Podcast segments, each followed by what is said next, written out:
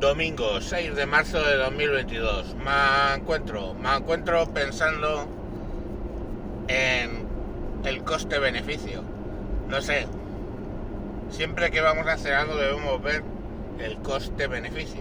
Yo quiero o quería comprar un ordenador nuevo porque el que tenía estaba ya viejo y lento, pero tardé en decidirme porque tenía que analizar coste-beneficio.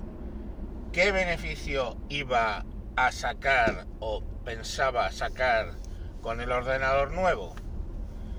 Versus qué coste, literalmente en este caso, eh, euros me refiero, me va a costar o qué coste en general el impacto de esa adquisición sobre mi situación económica en ese momento me va a costar o qué coste, digamos, emocional me va a llevar discutir con mi mujer de si me lo debo o no me lo debo comprar. Porque al fin y al cabo son gananciales y tiene toda la lógica del mundo que sea parte de la decisión. Pero igual que eso lo hizo, lo hice con el ordenador y he de decir que me he podido comprar un ordenador nuevo. Eh, veremos a posteriori, claro, si se confirman esos cálculos de coste-beneficio que hice. Pues em, igualmente que al final hice eso, pues me quedo pensando si los rusos y Putin en concreto, o la cúpula del Parlamento o quien realmente tome las decisiones allá, que creo que básicamente es Putin, porque por eso es un sátrapa. bueno, pues este señor, no sé si punto primero hizo un análisis de coste-beneficio de lo de invadir Ucrania. ¿Cuál era el beneficio? Sinceramente, llega un punto en que lo desconozco y los costes yo no sé cómo los evaluó, pero cada vez los veo más costosos, tanto para los pobres ucranianos como incluso para los propios rusos. Entonces, ¿cuál era el beneficio de invadir Ucrania? Eh, no lo sé. Eh, en Crimea a lo mejor lo veo un poco más. Eh, al fin y al cabo ya os he dicho que Crimea es como un portaaviones en el en el Mar Negro, ¿no? Pero, y ese Mar Negro pues lo quieren controlar en la medida de lo posible, aunque realmente los que tienen la llave del Mar Negro son los turcos, que pertenecen a la OTAN, por cierto.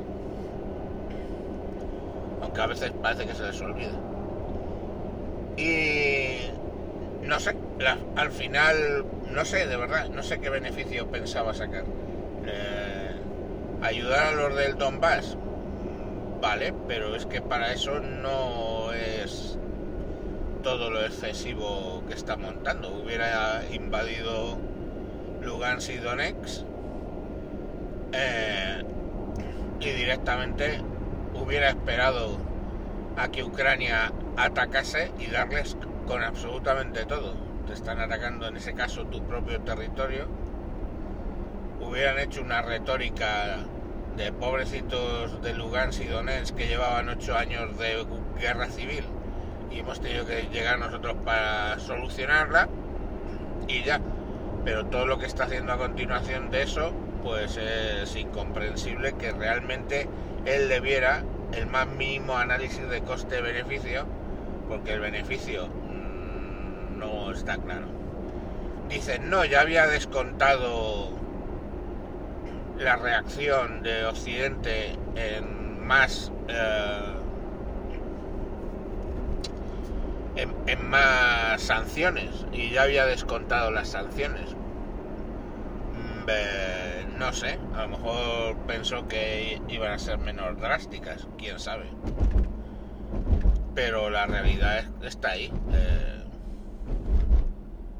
no se sabe muy bien qué es lo que pensaba que íbamos a hacer los europeos o Estados Unidos.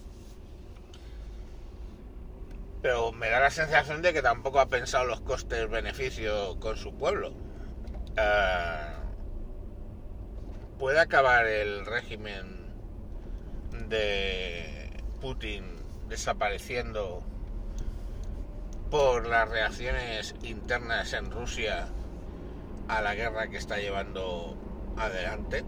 Eh, no debemos olvidar el poder que tienen bolsas de cadáveres llegando a tu país, de jóvenes, el poder que eso tiene para, desde luego para una democracia, pero incluso para una dictadura. Miremos el coste que tuvo esas bolsas de cadáveres en Estados Unidos en varias ocasiones. Pues que salieron de, de varias guerras con el rabo entre las piernas. No lo sé. No sé si lo he analizado. Lo único es, si este tío es tan megalómano como pienso que es, realmente lo que tenemos que tener miedo es en el que se enroque en el poder y la que líe a continuación.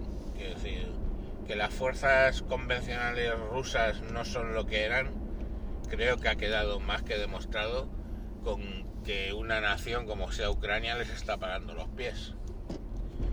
Eh, lógicamente es gente sin un motivo real para estar allí en Ucrania frente a gente mm, muy moralizada con el hecho de hacer una defensa a muerte de su país.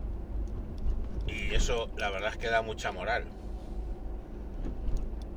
Pero no lo sé. Si las fuerzas convencionales no son suficientes, este señor tiene el botón nuclear y eso. Entonces a mí esa es la parte que me da miedo, ¿no? Yo lo he contado varias veces, yo creo. Pero cuando, cuando era jovencito y vivía en Aluche no había mayor entretenimiento, no había eso de... Ahora hay de todo, centros de, de entretenimiento, bibliotecas, eh, polideportivos, ahora hay de todo. Eh, nosotros en aquella época solo teníamos el entretenimiento de apedrear ratas. En el parque había un montón de ellas, un parque con una laguna estancada ahí desde, desde siempre. Y había bastantes ratas y nos entreteníamos pues en, en tratar de apedrearlas. Pero una cosa que aprendíamos rapidito y por la vía expeditiva es que nunca a una rata jamás de los jamases se te ocurra acorralarla porque son unos bichitos bastante inteligentes que dicen bueno de perrillos al río y se tiraban directamente que te trepaban por el cuerpo se iban contra ti directo se trepaban con el cuerpo y iban derechitos a la cara entonces lo mismo puede pasar con este tipo que acorralarle quizás no sea la mejor idea, pero bueno, tampoco llega un punto en que le tienes que decir a tu oponente, bueno chavalote, te toca mover ficha y a ver la ficha que mueve. No lo sé. Veremos en qué termina esto, pero no puede terminar bien para nadie en realidad. Venga, mañana más. Eh, feliz domingo. Chao.